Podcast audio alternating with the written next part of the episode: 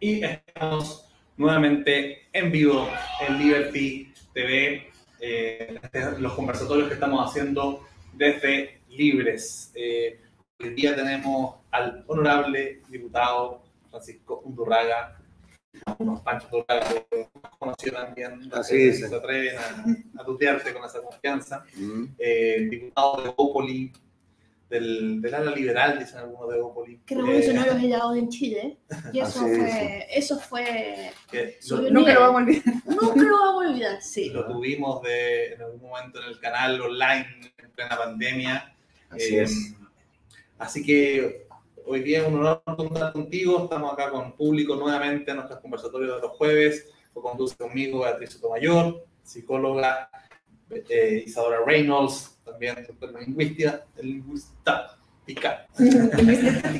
Eh, así que eso, vamos a conversar hoy día, eh, Pancho, sobre obviamente los temas contingentes, eh, inevitables de cualquier conversación eh, en estos momentos tan convulsos en Chile. Así que bienvenido al programa y un espacio liberal, así que puedes expresarte libremente. La libre expresión es uno de nuestros valores, así que Sí, par- partiendo un poco, ¿cómo ves la situación actual? eh, ¿Cómo se ve también desde el Congreso?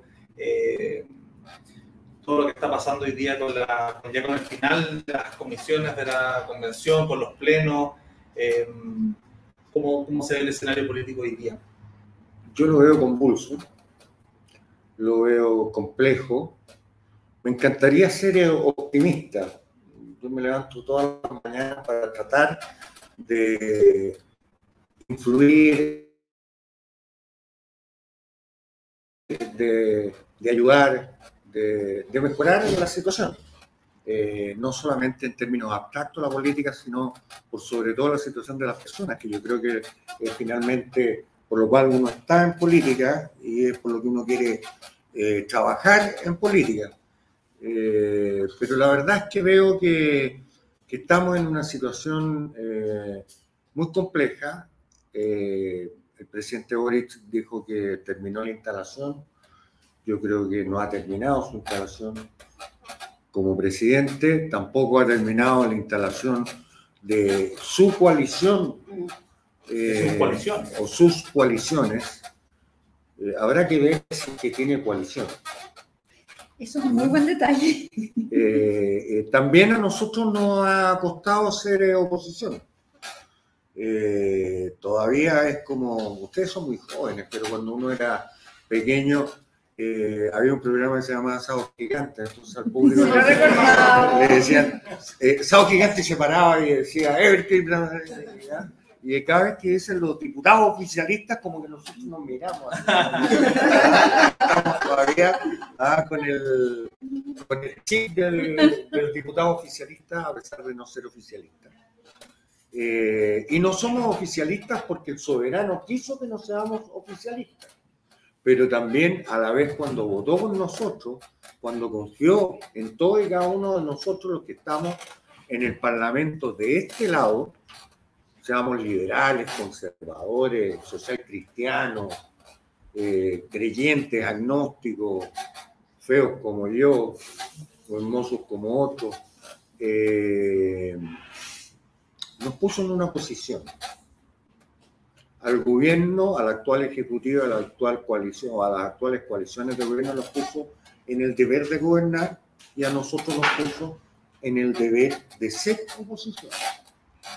Eh, yo honestamente, y para empezar la conversación, que espero que sea más una conversación que una declaración, eh, no sabía lo fácil que era ser oposición.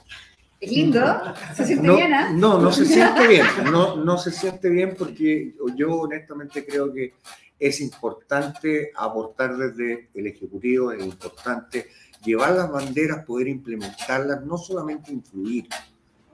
Uno desde la oposición y no siendo una oposición mayoritaria, a pesar de que las oposiciones, así como las coaliciones de gobierno, nosotros somos, sumando a todos, eh, somos la, la minoría mayoritaria de- del Congreso. Eh, nos han hecho fácil la pega.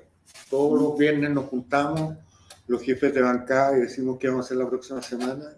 Y hace, hace tres semanas que estamos diciendo, espérate a las declaraciones o la entrevista el día domingo y ahí sabremos qué irá a pasar o dejar de pasar en este tema. Aparece como jocoso, pero yo encuentro que es complicado. Es complicado porque, eh, porque hoy día no hay agenda. No tiene la agenda del gobierno, tampoco la tenemos nosotros.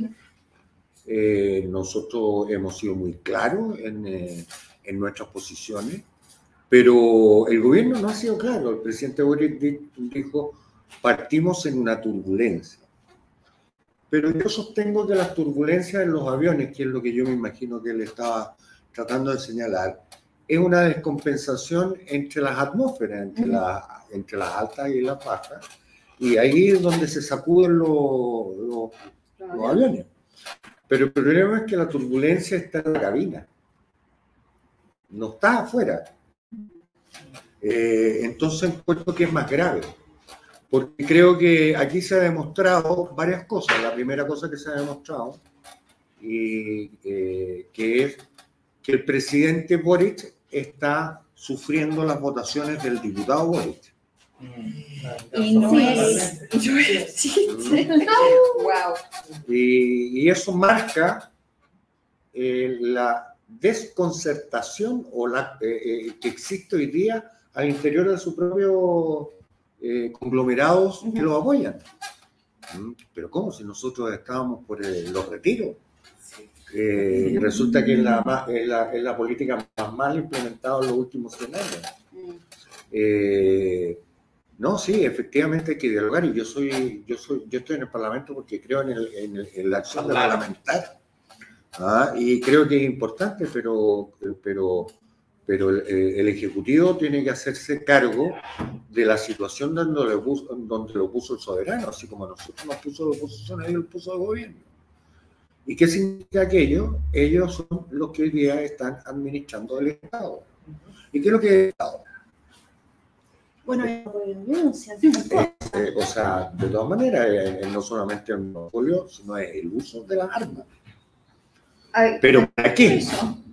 Yo no, no quiero usar, yo lo pongo como ejemplo, pero, pero es, muy, es muy revelador en relación a los conflictos en, en los cuales hoy día ellos están eh, metidos. O sea, eh, cuando yo digo que el Estado es quien finalmente fija las normas, el Estado es quien dirime, el Estado es quien, eh, es, quien, eh, eh, es quien le da la oportunidad a, a las personas a relacionarse a través de la democracia, pero también a- al impartir justicia, también al poner orden. Y no hay que tener temor a aquello tampoco, porque se llama Estado de Derecho, no abuso del derecho, ni abuso del Estado. Y desde aquí nosotros no hemos sido capaces, no hemos sido capaces eh, como, como nación de observar un ejecutivo que tenga claro que el Estado de Derecho y la certeza jurídica es parte fundamental de las relaciones que nosotros tenemos que tener como seres humanos al interior de una sociedad. Yo le quería hacer una pregunta. Es la hablando medida en de que yo esto pueda mismo. responder. Esperemos.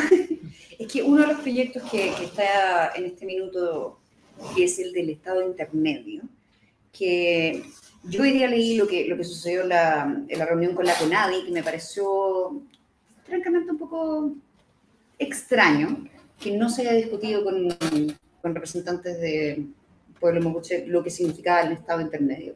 ¿Cómo se ve eso dentro del, del Congreso? A ver, que lo que pasa es que yo creo que el, el, esta- eh, eh, eh, el pueblo mapuche, porque aquí existe un solo Estado, que es el Estado chileno, Ujú, al minuto. Sí. ¿ya? El pueblo mapuche es un pueblo pacífico.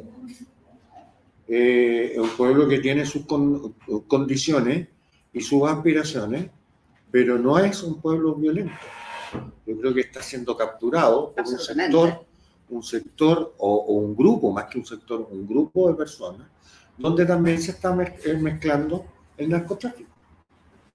Entonces, nos- yo no sé si el señor Yaitul hoy día es eh, un representante del pueblo mapuche o es un representante de un terrorismo o un narcoterrorismo eh, donde el negocio es absolutamente distinto.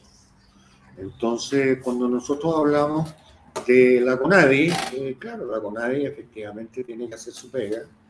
Eh, no sé si su pega es doblar o anunciar que se dobla el presupuesto, porque doblar el presupuesto, cuando el presupuesto está aprobado, significa que esa porción que se dobla, se lo vamos a sacar a alguien, O sea, otro grupo. este, este doble, ¿Mm? doble presupuesto fue post haber aprobado ya un presupuesto de... No, pues el presupuesto fue aprobado el año pasado, en el mes de diciembre, por el, eh, por, por el, por el Parlamento. O sea, el presupuesto, la ley de presupuesto eh, eh, se le entregó la potestad al Ejecutivo que este año iba a tener tantos miles de millones de dólares y que se iban a distribuir de tal forma.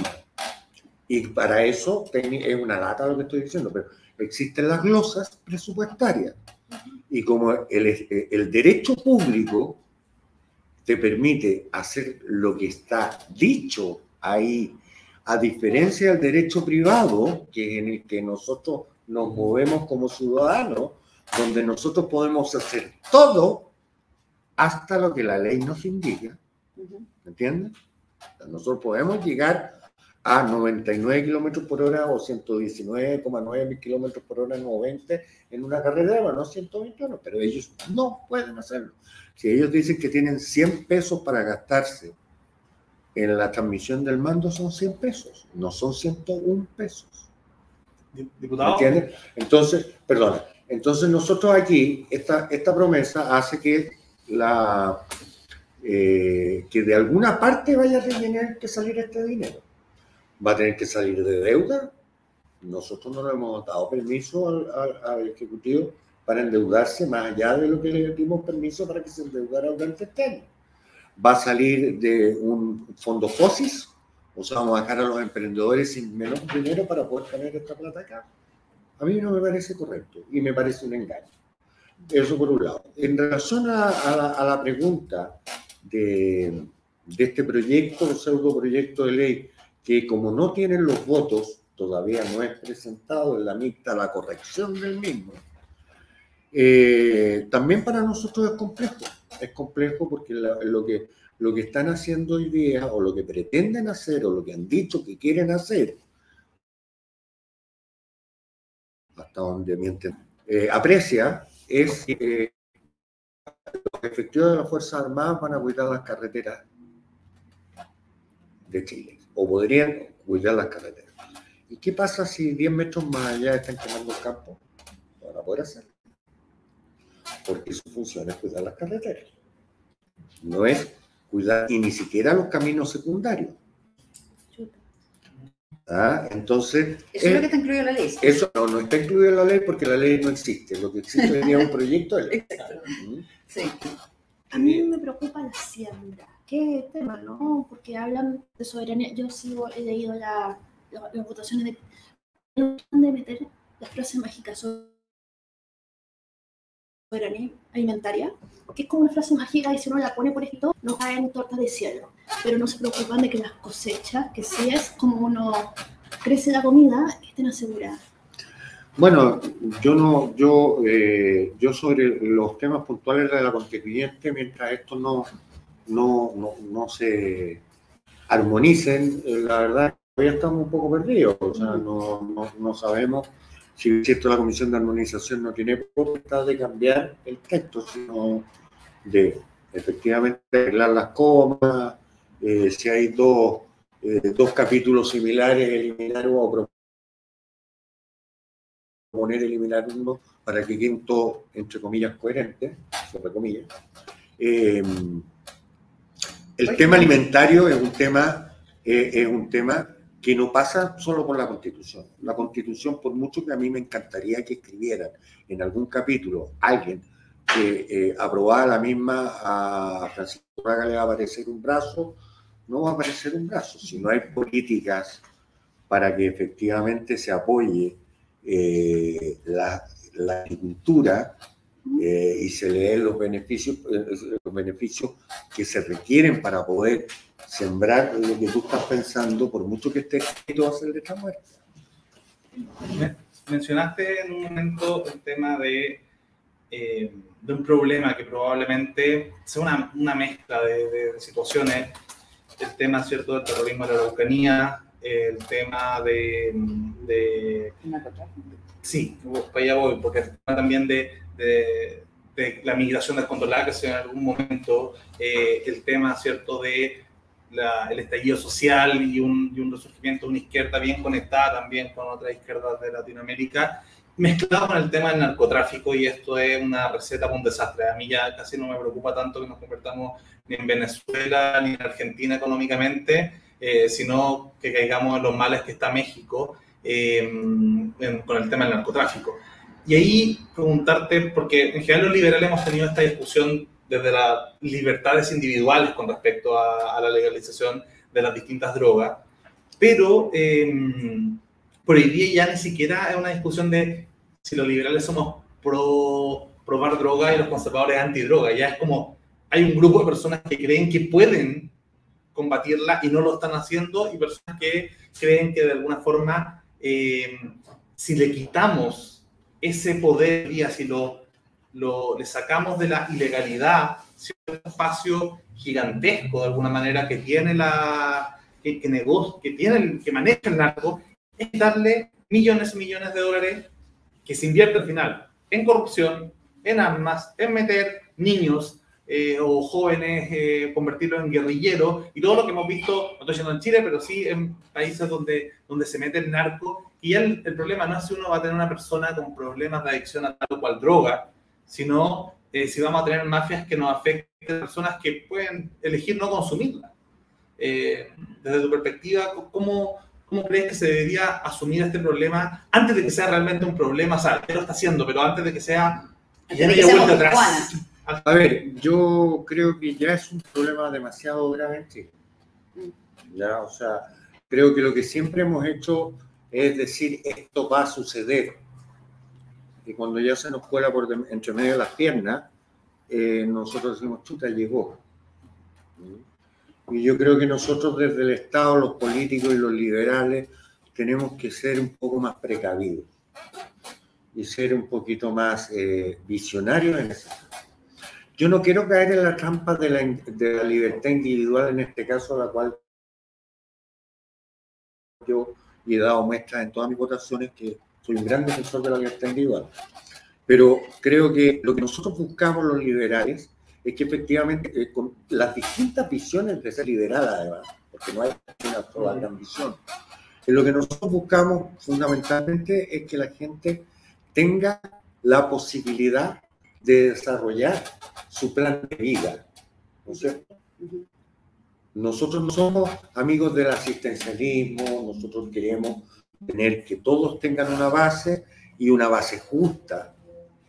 Y sobre la misma, cada quien se optará libremente por su plan de vida, pero también con un detalle, en la medida que no afecte al otro. Porque no es un plan de vida a romper y raja. Es un plan de vida igual en comunidad, igual en sociedad. ¿no es cierto?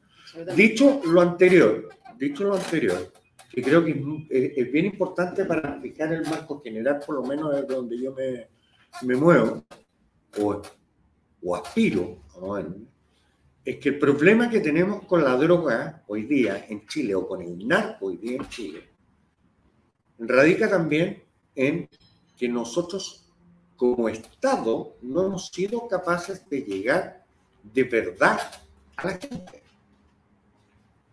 Porque ¿qué es lo que hace habitualmente el narcotráfico? Lo primero que hace el narcotráfico en la práctica es, de, es reemplazar al Estado.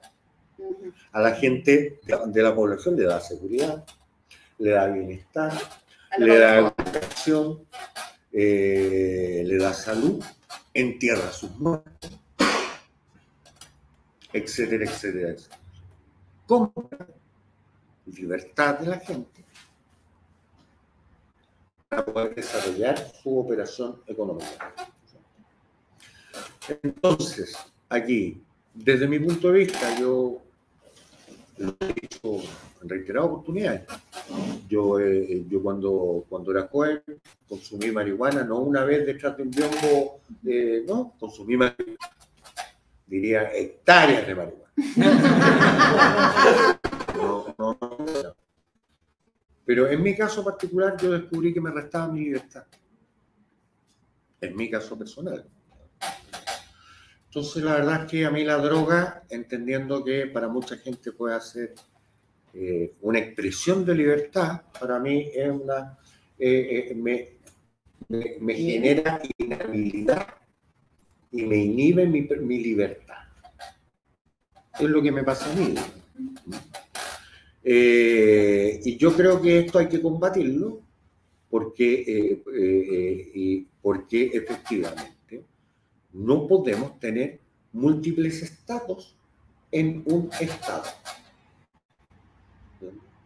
Y es por eso que yo creo que no podemos tener dobleces, ni dobles miradas, ni, ni ser laxos en, en- en lo que se está viendo, no solamente en la Araucanía, no solamente en la Araucanía, porque en el norte de Chile también se está viendo esto, porque en la zona sur de Chile también se está viendo esto, porque hay barrios en Peñalolén que también... Y el flagelo de la droga en general lo está sufriendo en todas las capas de la sociedad. Y lo podemos seguir sufriendo. vamos a seguir sufriendo. Y una penetración de narcotraficantes que, si bien es cierto, no, no tienen, su, no tienen sus eh, centros de distribución en, el- en los barrios más acomodados, pero se están trasladando a los barrios más acomodados porque se mimetizan, porque hay mejores autos.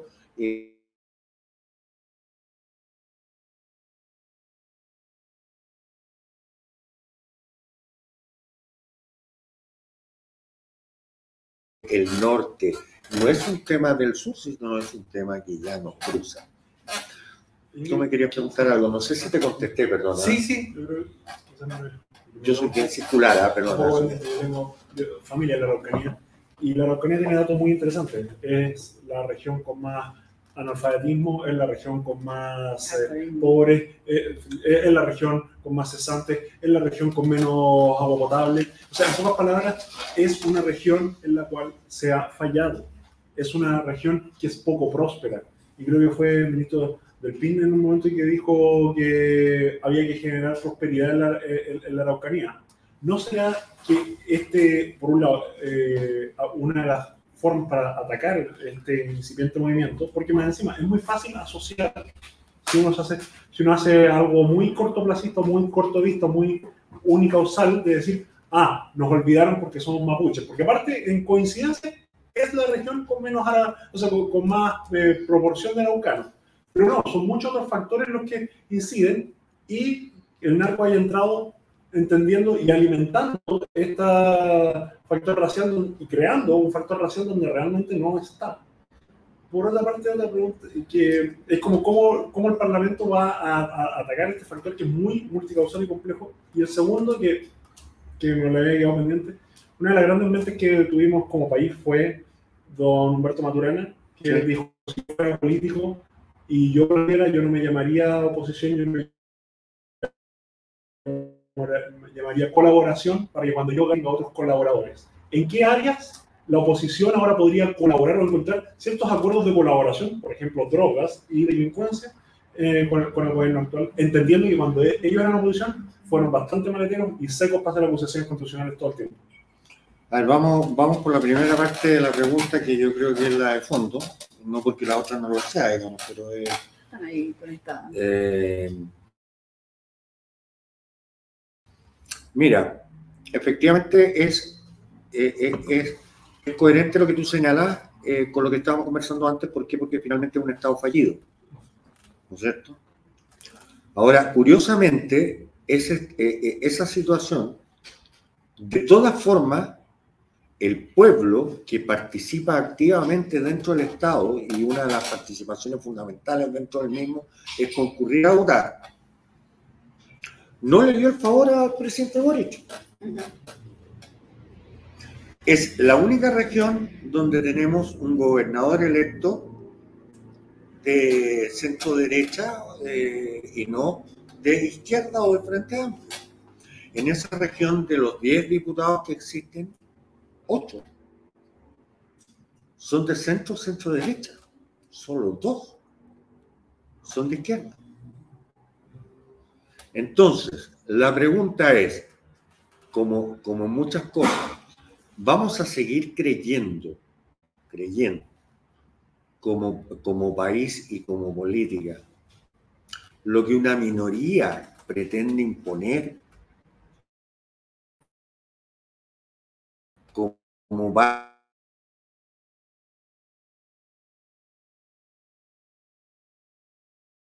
tú dices es correcto, aquí hay que generar riqueza, hay que generar actividad económica, hay que generar dignidad, hay que dar educación.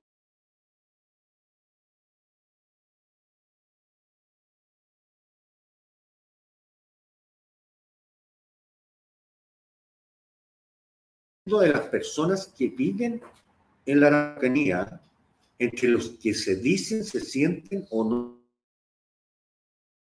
no se dicen y no se sienten miembros del pueblo. Estoy hablando de la sociedad en su conjunto, del Estado chileno, no de la gobernación de Arauco o de la Araucanía. ¿Me entienden? Y, o sea, y creo que es sumamente relevante, para aquello que nosotros seamos capaces, capaces de restaurar el Estado de Derecho como primera condición para poder generar libertad, para que las personas puedan desarrollarse, para que las familias puedan crecer, a lo mejor no al ritmo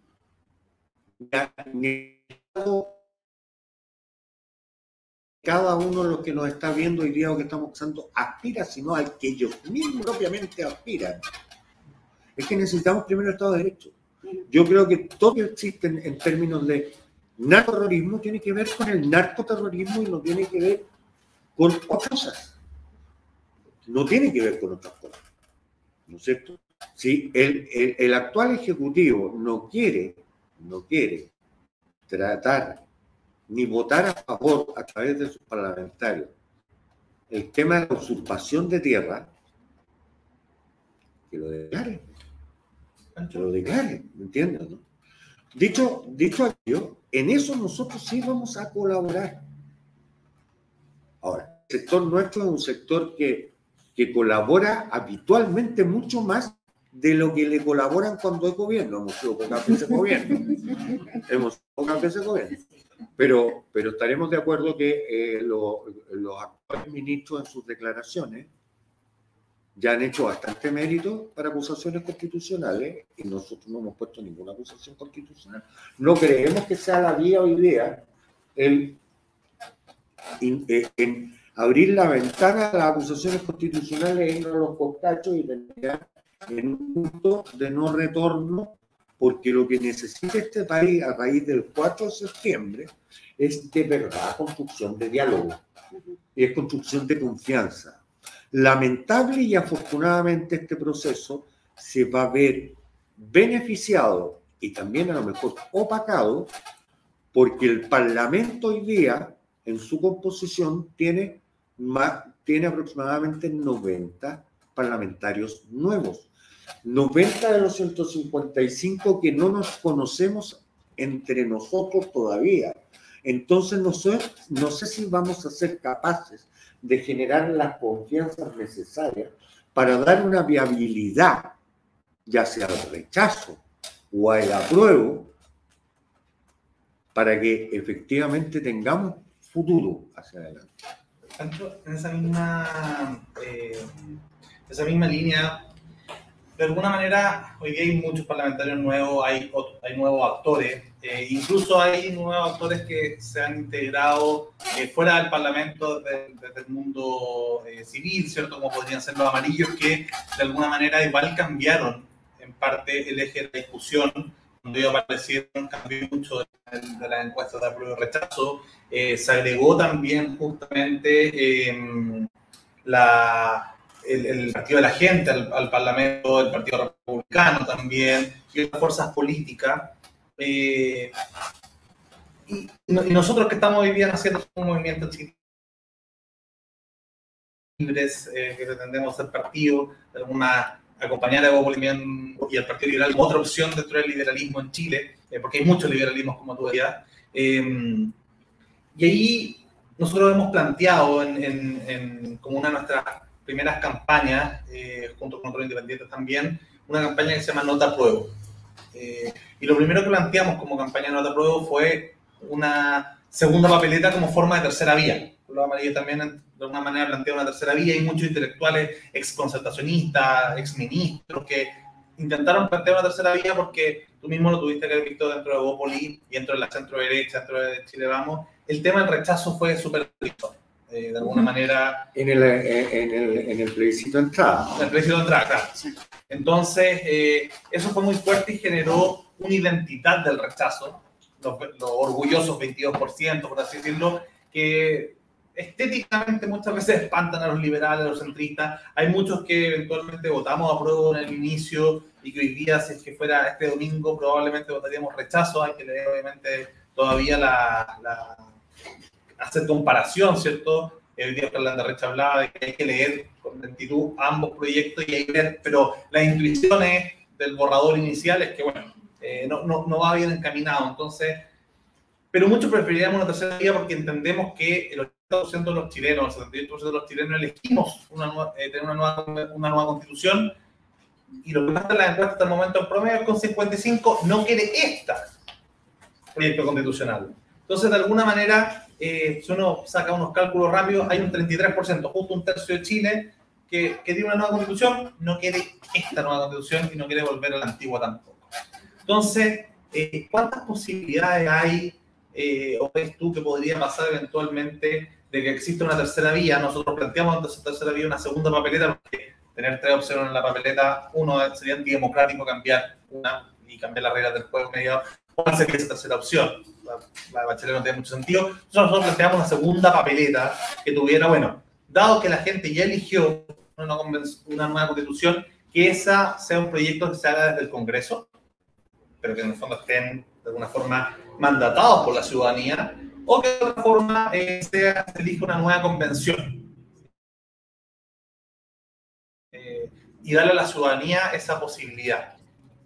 De, intuición a ti, ¿qué, te parece la segunda terapia, la variedad? ¿O qué parece que sería lo correcto en el caso de, sobre todo si gana el rechazo, eh, no se puede convertir en un problema que hay un Congreso que no esté legitimado eventualmente para, hacer reforma, es la calle nuevamente a través de, de, terrorismo, de manifestaciones, de incendios, de marchas pacíficas de cacerolazo en Nueva Palusa, lo que sea, nuevamente que tensione eh, la institucionalidad eh, democrática para que pase lo mismo. Entonces, ¿cuál sería en sentido la fórmula eh, que ves tú para para salir de este embrollo en caso de que se dé lo que está pasando hoy día en las encuestas, que sea que gane el rechazo?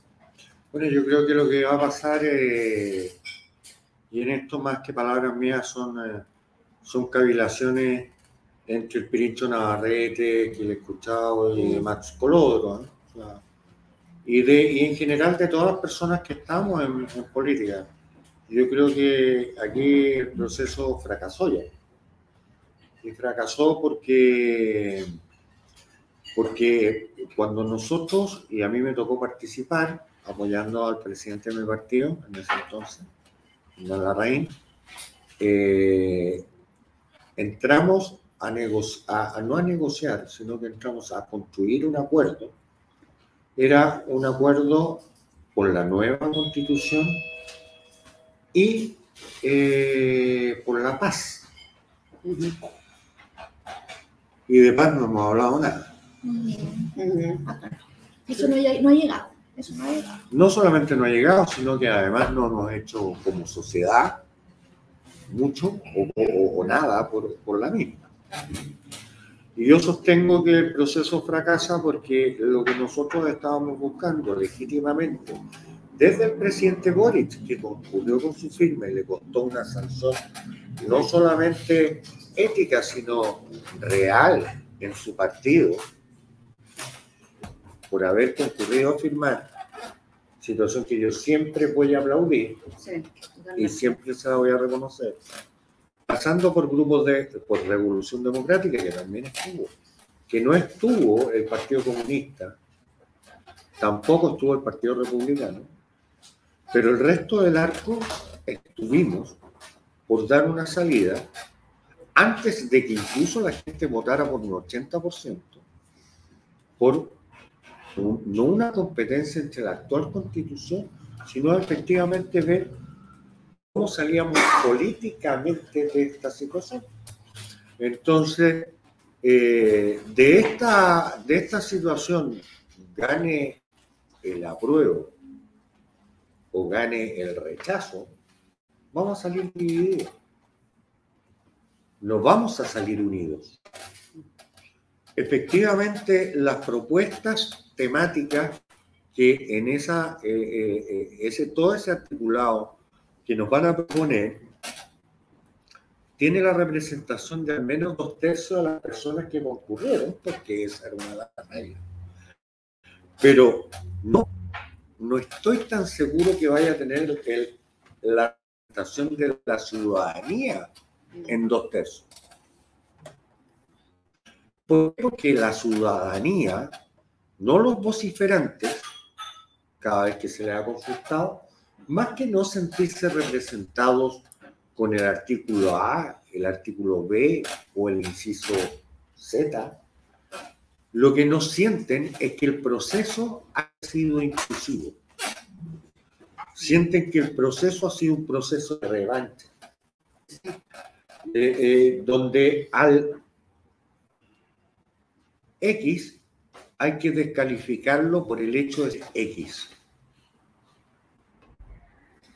Porque tuvo privilegio, porque fue, porque viene de una familia de un origen distinto. Hombre, sí. Exacto. Eh, entonces no, no va a producir la constitución, el, el proyecto no va a producir el efecto buscado, que es tener una carta magna que por desgracia de la historia de Chile y el uso de costumbre de la misma, durante 40 y 50 años históricamente. Como hoy día la información es más mediata, a lo mejor esta dura 20. Entonces, cada 20 años vamos a estar discutiendo cómo queremos relacionarnos para adelante. Nosotros los liberales claramente fracasamos. A nosotros nos habría gustado, y yo creo que esto lo comparto con ustedes, y yo creo que nos habría gustado, gustado una, una constitución minimalista. Con menos artículos, no 400. Yo, yo suspiro, 46. suspiro cada vez que dice un minimalista porque eso era lo que yo quería y por eso yo voté a prueba. Actual- Pero- Actualmente estamos en 446. Falta un poco, no es eso mayor. nos pone como la segunda más larga, La más larga. solo superado por la India. Ah, Pero- Latinoamérica. pero-. Pero todavía vamos, Podría ser primero. pero vamos a ser vicecampeones. Eh, pero, pero visto eso y tomando en consideración eh, que para mí es ese, ese hecho fundamental, yo, yo, me, yo, yo no Evópoli porque Evópoli tiene que vivir su proceso legítimo, eh, institucional, y me parece correcto que así sea. Eh, yo no veo contestando tu pregunta, la posibilidad política hoy día que existe una tercera papeleta o una segunda papeleta, por una sola razón, porque ese es el reconocimiento del fracaso del apruebo por parte de la propia izquierda. El presidente Boric no va a firmar una segunda papeleta. Pero no le quedaría a él el peso histórico de no hacerlo en caso de que ustedes lo plantearan. Lo que pasa es que lo que nosotros tenemos que plantear, gane el apruebo y desde luego se gana el rechazo, es que de todas maneras esto tiene que cambiar. Pero ¿Me entiendes o no? Porque tiene que, tiene que sumar a los que perdieron. Porque no es un no es, este no es el baile de los que sobran. Que fue una lamentable realidad provocada por una dictadura durante un doloroso proceso histórico de nuestro país. Y efectivamente, no podemos dejar hoy día, porque alguien dejó en esa situación a la gente pateando piedra. Porque si no, va a venir una tercera, quinta, octava nueva proposición de constitución unos años más y va a volver a vengarse de la exclusión vivida por unos pocos o unos muchos durante este periodo. Entonces, ¿cómo nosotros nos desarrollamos para adelante en forma madura?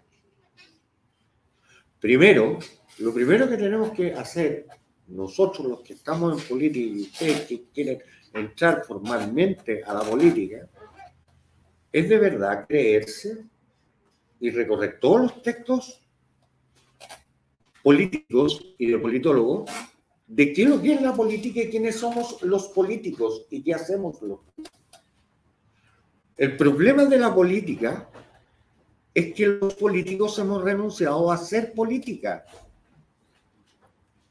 Y lo que hemos hecho es ser populistas e ir cómodo en la mitad del rebaño. Si cuando yo salgo a la calle y tú que tuviste que salir a la calle, y no sé cuántos más hubo aquí que fueron alguna vez candidatos, le está pidiendo la confianza a la persona que es probablemente después de ir a, un, a comerse un hot dog en el estadio puede ser lo más complejo que existe de dar. Cuando yo vendí helado, le decía a la gente que, que trabajaba con nosotros, no sé, da lo mismo, si estamos en otro tema, no nos desviamos. Vamos, vamos, vamos, vamos a, porque yo soy muy desconcentrado, entonces no me desvío. Eh, vamos, eh, eh, les decía cuando ustedes le están proponiendo un sabor a una persona de un helado determinado, esa persona está haciendo fe, en el fondo está cerrando los ojos, abriendo la boca, introduciéndose en el cuerpo algo que incluso puede tener un morido. Pero la confianza hace que uno se entregue, ¿no es cierto? yo estoy diciendo, te estoy diciendo a ti que votes por mí porque yo pienso de esta manera y tú vas a evaluar entre varias personas y decir, en realidad le voy a dar la confianza a pesar de que no me representen un 100%. ¿No es cierto? Y eso es lo que nosotros no hemos hecho. Lo que nosotros estamos buscando es ser moneditas de oro como políticos. Lo que nosotros estamos buscando es ser complacientes y dejando de ser líderes. nosotros tenemos que ir abriendo, no mesiánicamente, no mesiánicamente, abriendo rutas, mostrando caminos, proponiendo políticas públicas que le vayan a hacer bien a la ciudadanía. No viene en términos de que yo soy inteligente y el resto no lo es, por favor. Yo tendría que nacer diez veces para faltarle el respeto a una persona en, esa materia. A lo mejor la única, la única cosa que yo podría decirle a la gente no fue lo suficientemente inteligente y por eso me escogió a mí. Pero, pero, eh, pero, pero creo que lo que nos ha faltado la política es más política y mejores políticos finalmente. Entonces, desde ese punto, si nosotros queremos salvar de verdad la democracia, que no es que sea el peor sistema, pero el más aceptado, sino que yo honestamente creo que no se ha inventado un mejor sistema que este, que la democracia. Y para que exista democracia tienen que haber tres poderes al menos independientes que conforman el Estado. Y en la forma de relacionarnos esto opera la democracia, ¿no es cierto? Es, es que yo creo que esto tiene que volver al poder constituido. Y el poder constituido es el Parlamento. A lo mejor podemos discutir si es el actual Parlamento o escogemos un nuevo Parlamento para poder acometer con lo más esencial que es construir una constitución. ¿A qué le creo yo? A la representación sobredimensionada de los independientes en la constituyente, minimizada de la centro derecha y derecha, exacerbada en, en- en los pueblos originarios, anulada en el centro político de este país, o a la actual composición, al menos de la Cámara de Diputados. Y el Senado también es bastante 50 Pero, pero no, no es por el 50 y 50, porque los independientes hoy día se pueden llamar partido de la gente, ¿no es cierto? Sí, totalmente, ¿no es cierto? O sea, hay representación de independientes, al menos de gente que no, que no había participado nunca en, en- en el tema político. Hay que preguntarse si es que realmente eso ayuda como a relegitimar la política, porque igual... Pero es que entonces, ¿qué vamos a hacer después que hagamos la constitución que sea? Ya sea esta o una siguiente provocada por el rechazo. Vamos a elegir una asamblea constituyente para que legisle, porque cada vez que uno se mete adentro de, ese edificio se legitima. Si yo saqué 45 mil votos,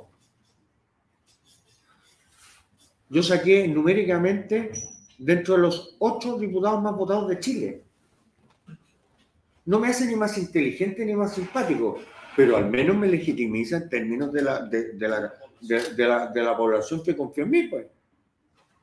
¿Por qué yo tengo que renunciar a ser legítimo? Si ha- hace seis meses atrás, menos de seis meses atrás, hubo un proceso electoral libre, democrático y informado, en el cual no solamente me eligieron a mí, sino que eligieron a 154 diputados más.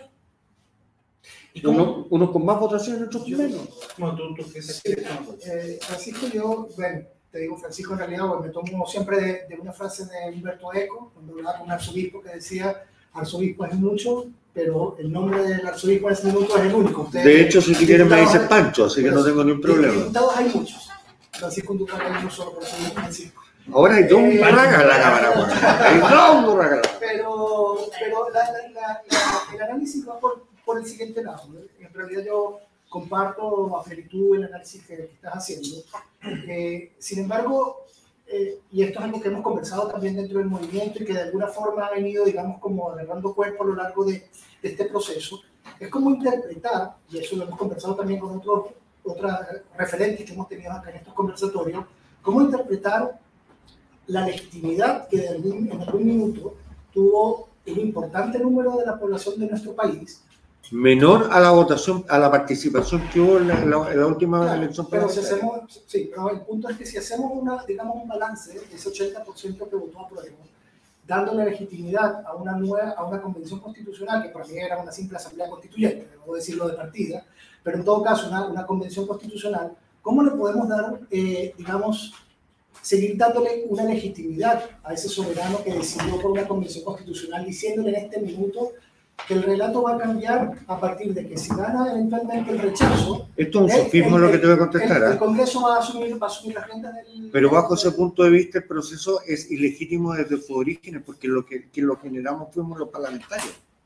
Nosotros generamos las leyes para que entrara toda esa gente donde entró y hacer lo que hizo. Entonces también sería ilegítimo, no lo creo, porque estaba dentro de nuestras potestades modificar la constitución incluso para acceder nuestra, Con el acuerdo del nuestras 15 de noviembre, competencias. Con el acuerdo del 15 de noviembre. Evidente. Sí, ahora el punto está, eh, Pancho, justamente allí, y ahí es donde quería llegar con la segunda línea, porque efectivamente, desde el punto de vista estratégico, políticamente hablando, existe una, una digamos, una importante inquietud de, de parte de muchos, muchas personas que evidentemente no se están sintiendo representados por esta convención constitucional, en votar al rechazo, porque efectivamente ha calado el relato de que el rechazo simplemente es una forma de volver al pasado No. y no te, claro, pero eso lo, eso lo ve usted o lo vemos nosotros, que de alguna manera tenemos una conciencia de lo que significaría un Congreso respetable, elegido democráticamente y que se va a hacer cargo del, del proceso. Pero si el, no el gobierno, eh, eh, perdón, el Congreso ya es respetable. ¿Qué ha hecho en un mes y medio para no ser respetable? Claro, pero, Nada. pero-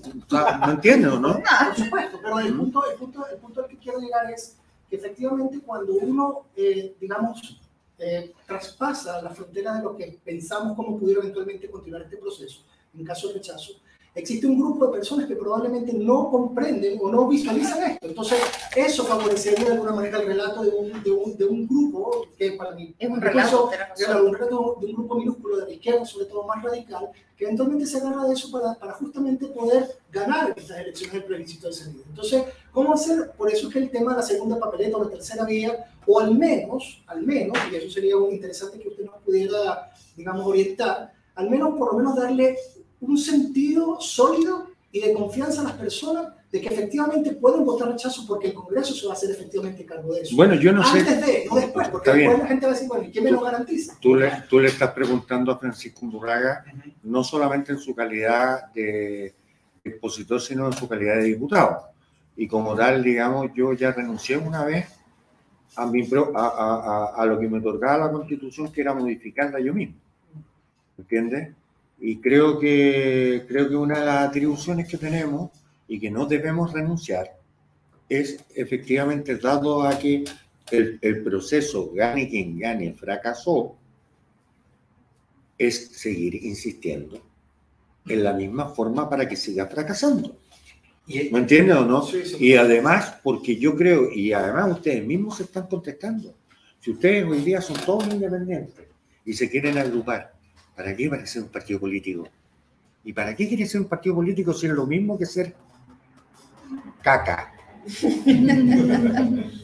Y hay caca que huele mejor Pero, que otra. pero- pero- ¿me entiendes o no? Entonces, porque finalmente además la democracia, no como la soñaron eh, los griegos, sino como es la realidad y como debe ser hacia adelante, tiene que tender a fortalecer los partidos políticos, porque uno tiene que adherir no a una moda, sino también a una convicción, ¿no es cierto? ¿Y, y- cuál, es la gran, lo que más se palpa de la lista del pueblo? Que era una agrupación de independientes que hoy día no sabemos dónde están dentro de la constitución. ¿Me honorable- entiendes? Honorable Pancho, para, Sí, no, Pancho nomás, Lo más, Pancho. lo más, lo más- Honorable Pancho suena maravilloso, me Honorable encanta. Pancho, Sí. eh, ahí un poco lo, lo, lo que lo preguntaba. Pancho Malo. Pancho bueno. Pancho bueno, Pancho Pancho bueno. No, fue tenía todos los panchos buenos, los Sebastián Izquierdo buenos, el Cas bueno. Por eso es Pancho Malo. Eh, un poco la, la pregunta que hacía recién Cristian Angelucci conecta con algo que nosotros hemos llamado eventualmente eh, reformar para rechazar, un poco una, una, una respuesta a lo de Chalper previo, porque él decía rechazar para reformar, y yo como ciudadano que aprobé decía, ¿por qué te vas a creer si no han reformado en todo este rato? Y tiene razón. Entonces, hoy día no sería mejor, y tuvimos acá uno de nuestros primeros conversatorios que empezamos a hacer este año, fue con Mario Beislund, y él plantea de alguna forma eh, también esa idea de, de quizás sería bueno eh, que muchas fuerzas políticas democráticas, pensando desde, desde- desde cierta parte del PS hasta cierta parte de, de la UDI incluso, vamos a tener a Jaime Velorio también un par de semanas acá también, así que Un de profundo cierta demócrata. parte, Un un profundo liberal. Un gran liberal. Sí. eh, Un liberal chentatiano, pero gran liberal. Y a- Ignacio también lo vamos a tener. Sí, lo tenemos la próxima semana. Entonces, de alguna manera, hay gente muy buena de, de- de todos los lados políticos y, y un reformar, un compromiso de, oye, ¿sabes qué? Nos comprometimos desde tal sector a tal sector que tenga más o menos eh, cierta coincidencia con cierta mayoría parlamentaria a reformar antes de rechazar, porque para mí, te digo como ciudadano, ya no, no como miembro de, del IR ni de Nota Apruebo, como ciudadano que voté por el apruebo, pucha, me duele eventualmente votar por el rechazo. No quiero hacerlo. No, to- todo mi cuerpo me dice no, pero mi cabeza me dice, pucha, no queda de otra. Entonces, de alguna manera, eh, esperar, no sé, una, una tercera vía, una segunda papeleta, una reforma, un compromiso por último de las fuerzas políticas democráticas que te digan, oye, en, en el peor de los casos, que gane el rechazo, que se instale, que no haya fuerza para plantear nada constitucional, ningún cambio, o sea, ninguna nueva constitución, sino que nos quedemos, entre comillas, con el 80, 2005, 2023, pongámosle como queramos ponerle, eh, que haya por último un compromiso con que se haga la reforma necesaria, si ya, yo creo que ya más o menos la clase política intuye para qué lado está lo bueno y para qué lado están los excesos de la convención. O sea, hay reformas, hay artículos muy buenos en la convención, pero, ¿Cierto? pero muchas, un 15%, 20% acompañado de unas cosas eh, intolerables. Y aunque fuera el 80% bueno, hay un 20% que es impasable, intragable. Entonces, eh, de alguna forma, como ciudadano, me gustaría ver eh, en cierta parte de, de la clase política, como digo, de, de- de la gente sensata del PS hasta la gente sensata de la UDI, eh, un compromiso, un reformar para rechazar en el peor de los casos. Idealmente nos encantaría una segunda papeleta, pero en el peor de los casos, por último, ese compromiso para nosotros decir, bueno, ¿sabes qué? Oye, yo no soy el vocero, yo no soy De el todos, vocero de toda la democracia. de, de no, yo que lo fuera, pero No, gracias, pero no, pero no lo soy. Yo puedo hablar por Francisco Undurraga. Y yo, y yo como Francisco Undurraga, eh, solo te puedo recordar, aunque está bien que no militen en Evopo y lo vean como alternativa y vean otras alternativas, y aquí esto, esto hay que hacerlo crecer y florezcan mil flores. Evidente, no es, no es, eh, no es requisito para ser liberal ni estar comprado ni estar con, eh, con porque es al contrario. Hay grandes liberales en la UDI, hay grandes liberales incluso en el Partido Socialista. ¿no? Exacto, entonces no, no, no, no, no nos restringamos. Eh, desde Evópolis, siendo yo presidente del partido, secretario general, ya no me acuerdo, secretario general, secretario general, eh, eh, Hernán Larraín participó en el proceso de- del proyecto de constitución de Michelle Bachelet. sí.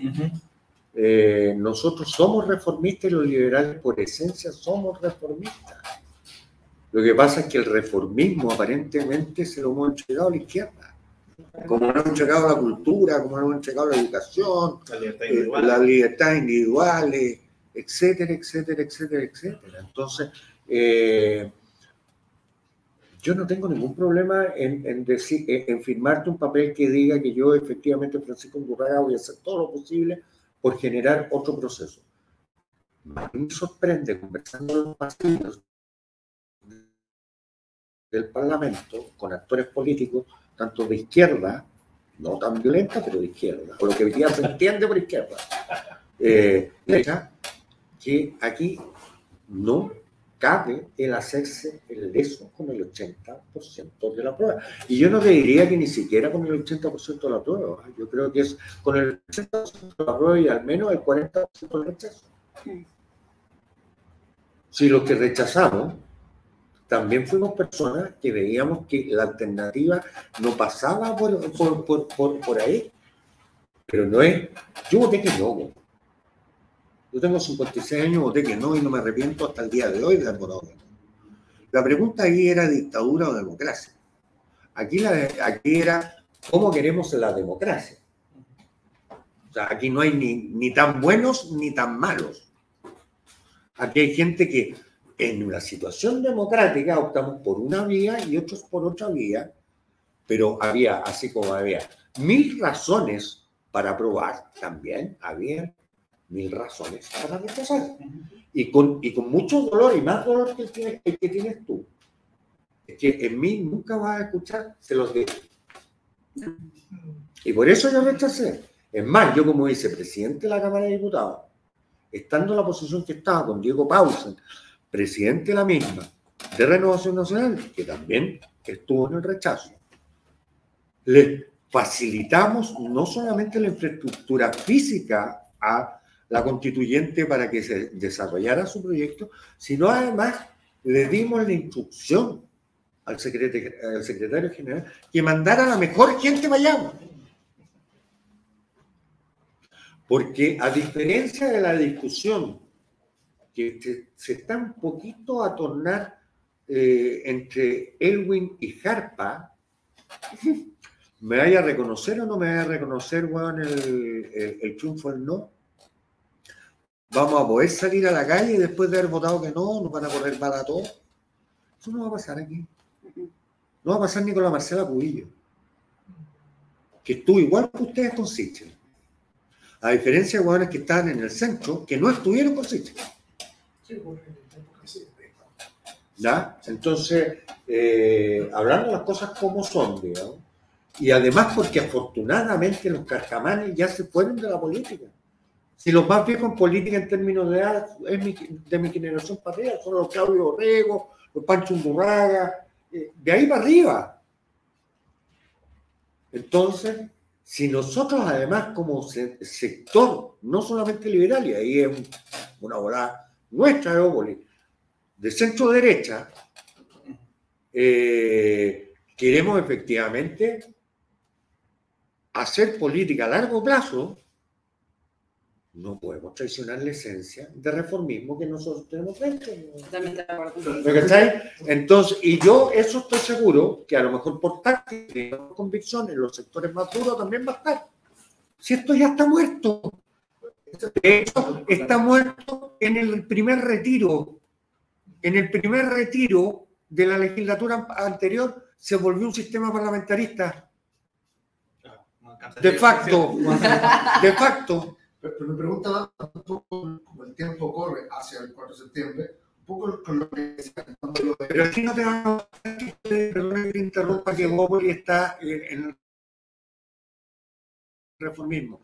Porque el problema que tenemos que los sectores de izquierda que hoy día no se atreven a decir que no están cómodos en el apruebo y los partidos y movimientos que así lo han señalado tibia y timoratamente, no te van a firmar una papeleta diciendo que hay una alternativa distinta al apruebo. No te la van a firmar. pero más que firmar, empezar ya públicamente a esbozar alternativas, es decir, ¿qué pasa si A, qué pasa si B? No, la- lo, que tiene, no, no lo que tiene que pasar es la posición a consensuar algo. Si nos vamos a sentar a la mesa con la idea de Francisco Undurraga y enamorado de esa idea, no vamos a llegar a ninguna parte. El 19 de noviembre, el, el, ¿cuándo fue el 19? ¿Cuándo fue? ¿En noviembre? 15 de noviembre. 15 de noviembre, nosotros no llegamos enamorados de nuestra propia posición, porque si así hubiese sido, la UDI no habría firmado Y Boric tampoco. y Boric tampoco por el otro lado. Pero- pero- Y en la foto está la Jacqueline Van y el actual presidente de la República.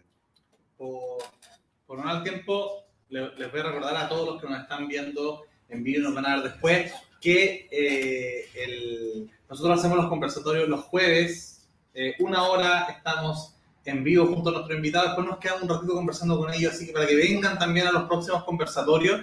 Y quiero cerrar con una última pregunta, Pancho, que A ver. es, tú dijiste Evópoli, la, liberalismo y la centro derecha. ¿Sí? ¿Qué va a pasar con esta coalición? Porque la- las presidenciales, de alguna forma, la última, reordenaron harto el, el panorama. A muchos le, le votaron con dolor de guata por José Antonio Caso, otros votaron con dolor de guata por Boric. Eh, la situación de, de- de- de que haya quedado la concertación y Chile Vamos en cuarto y quinto lugar duele, ¿cierto? Para muchos centristas, para los que están en los partidos políticos tradicionales y no tan tradicionales. Eh, y hoy día se están configurando, yo creo que hay gran parte de la centro derecha que quiere, que no quiere desbordarse por el lado de, de la derecha de José Antonio Casa y quiere intentar recuperar eso.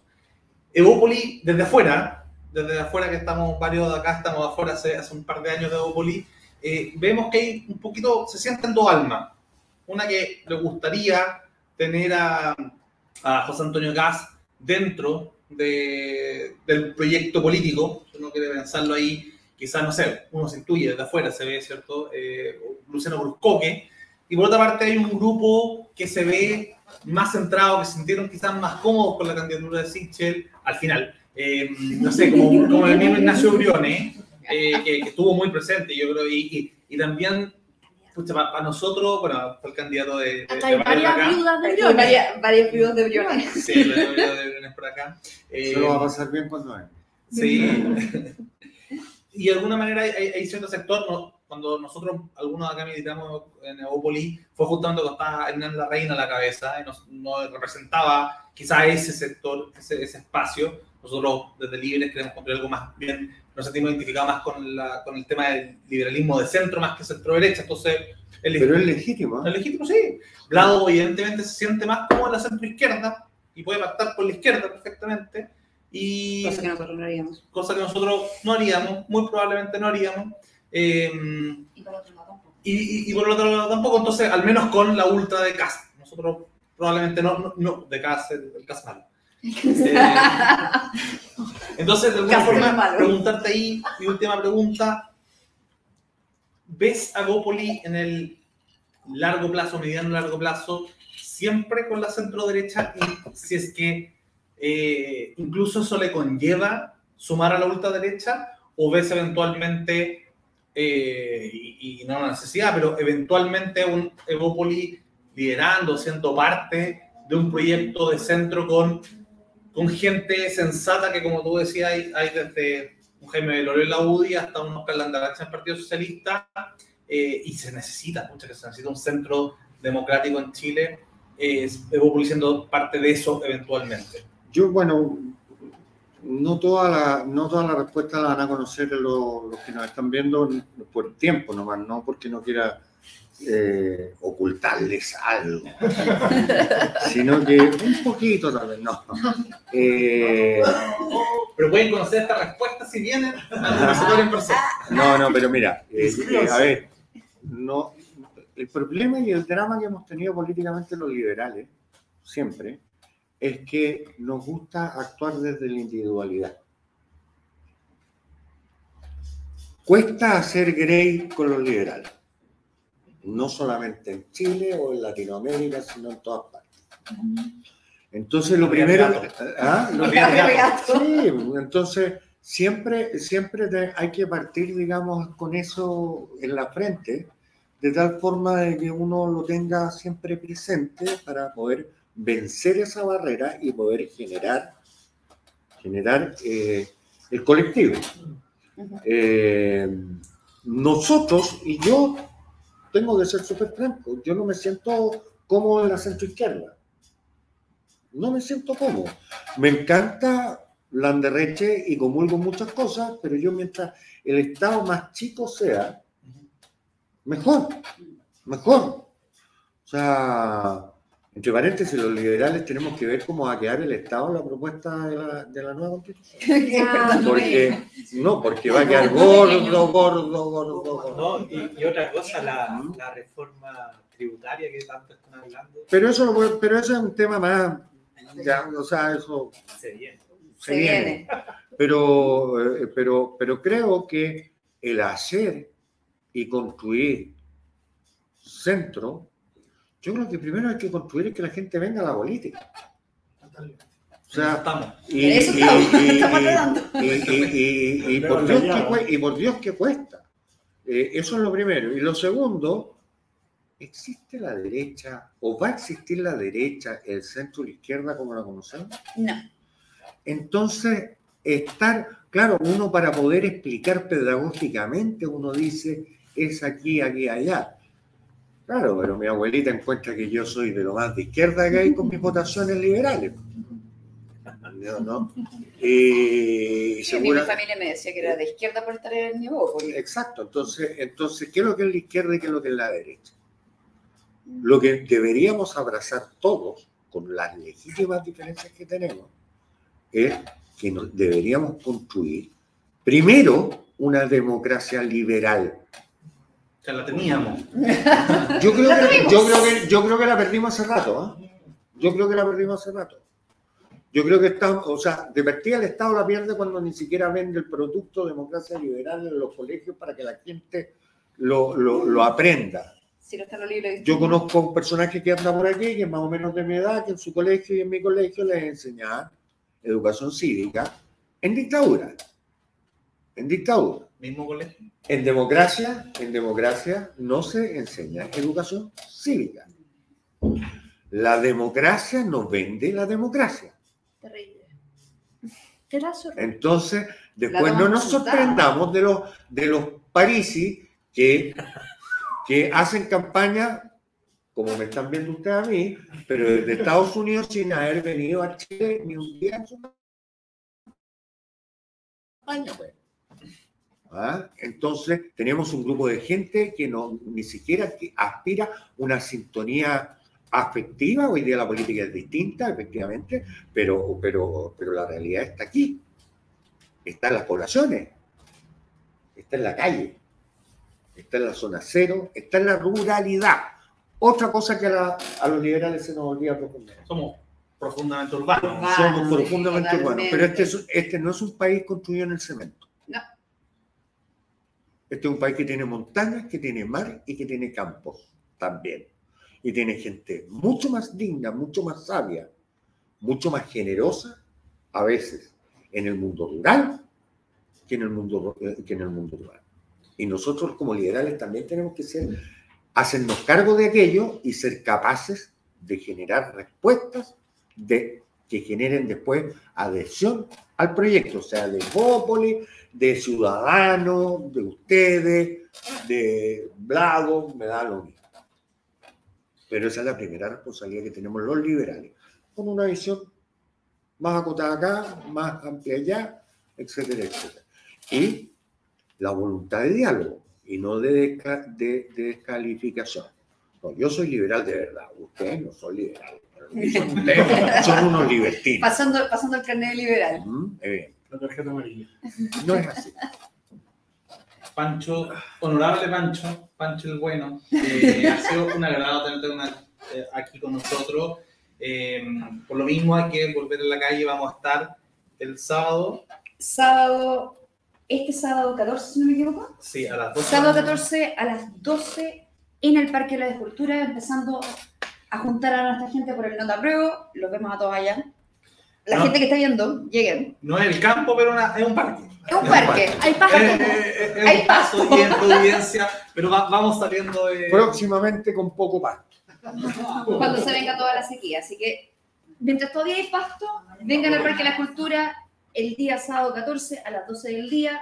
Se mueve la campaña Nota Pruebo. No es en el distrito de Pancho, bajamos del distrito 11, llegamos al corazón de Providencia. Eh, Oye, es bonito Chile. Así que muchas gracias y los que quieran, justamente por lo mismo, pasamos de la, de, de- de la época del COVID en, en Zoom, ¿cierto? En StreamYard, a tener estas conversaciones en persona que de alguna forma son distintas, con un vinito en la mano, compartiendo humanamente, así que están todos invitados. Vamos a tener la próxima semana a el gran Ignacio Briones, correligionario de Pancho Durraga, y después el jueves siguiente a también otro exministro, Jaime Velorio. Así que todos invitados a vernos eh, online o estar con nosotros. Saludos a Ignacio y a Jaime, por favor. ¿eh? Grandes demócratas. Grandes liberales.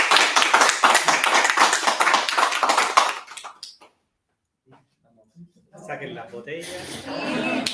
Se armó el carrete.